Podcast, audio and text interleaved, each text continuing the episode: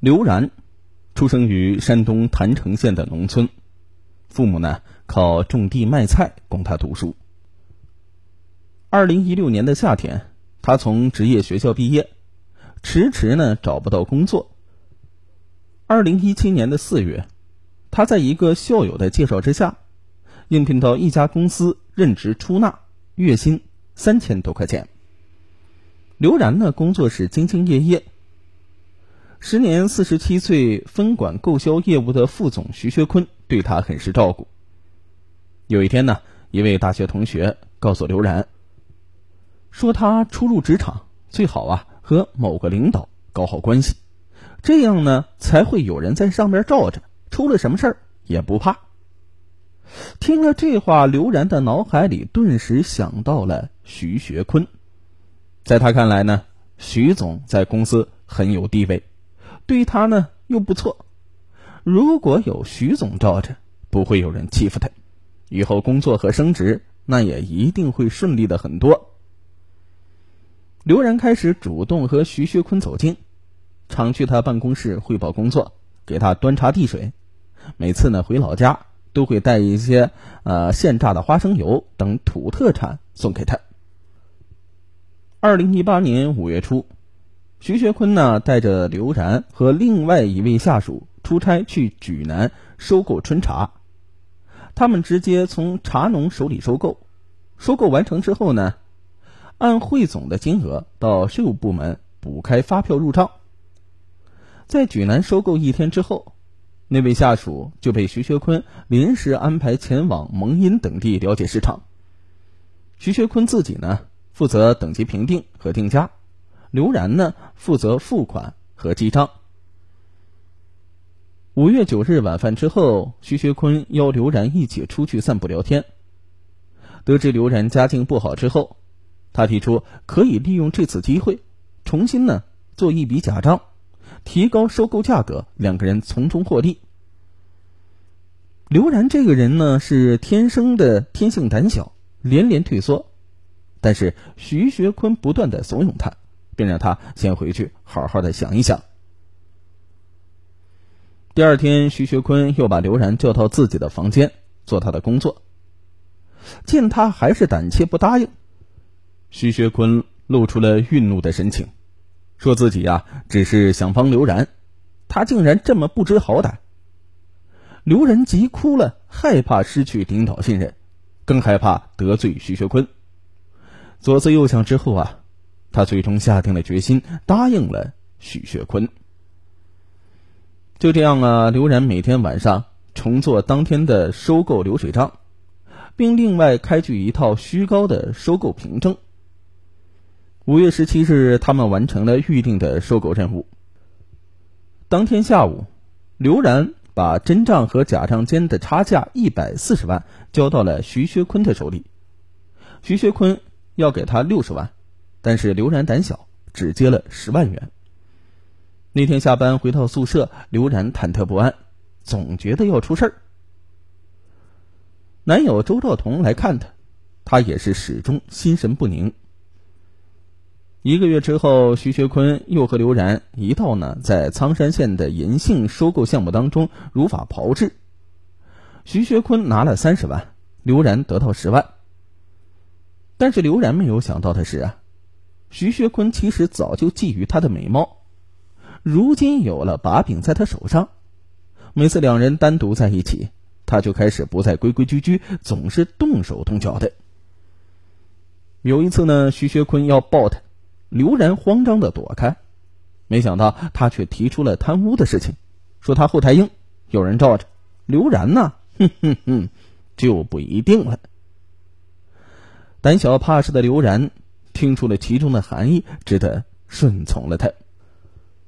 那次之后呢，刘然内心承受着说不出的痛苦和煎熬，觉得自己将尊严和清白全都丢掉了。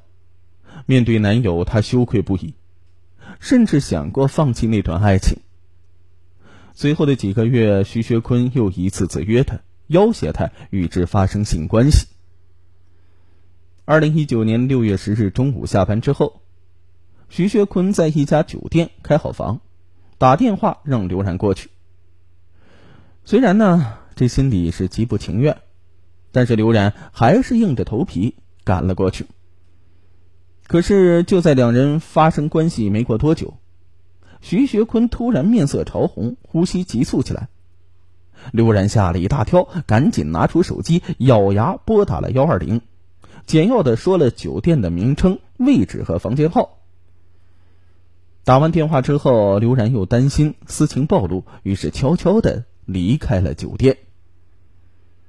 不久之后，医生到达现场，发现仅徐学坤一人在房间，且已深度昏迷，感觉啊不是一般的病发，随即又拨打了幺幺零。医生初步判断徐学坤是服用过量的性药引起的心肌梗塞，为他打了急救针并输了液。半个小时之后，徐学坤慢慢的苏醒，可能啊因神志还没有完全恢复，看到面前的两名民警，他误以为是刘然告发了自己贪污的事情，迷迷糊糊的他很是紧张，于是颤抖的交代了自己和刘然贪污之事。民警当即感觉到这个人有经济问题，于是等徐学坤完全苏醒之后，采取了进一步的盘问。这个时候啊，已经是晚了。徐学坤隐约意识到自己脑子发热，可能是判断错了。但是覆水难收啊，已经无法改口，只得乖乖如实交代了一切。当天晚上啊，办案民警便找到了刘然。刘然呢是全线崩溃，哭着交代了自己的行为。其实，在职场里呢，刘然本来只想为自己寻求一把保护伞。殊不知，正好被对方暗算和利用，结果毁了自己。事实上，一个人唯有走正途，他的成功才不会轻易的坍塌。而且，这姑娘脑子也是非常的清奇和单纯。按照咱们现在的说法，那就是个铁憨憨。你给他做假账，那害怕的应该是他呀，怎么可能是你呀？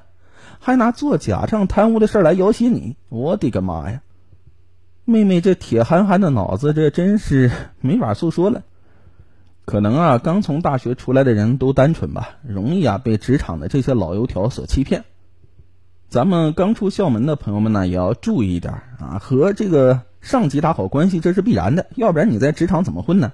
但是打好关系的前提是，不要让自己吃亏太多。如果你是一个开放的人，觉得说是我凭我的美貌得到领导的赏识，得到稳步提升的职位，那也行。只要说是你觉得自己不亏，或者是以后自己不后悔，干啥都行。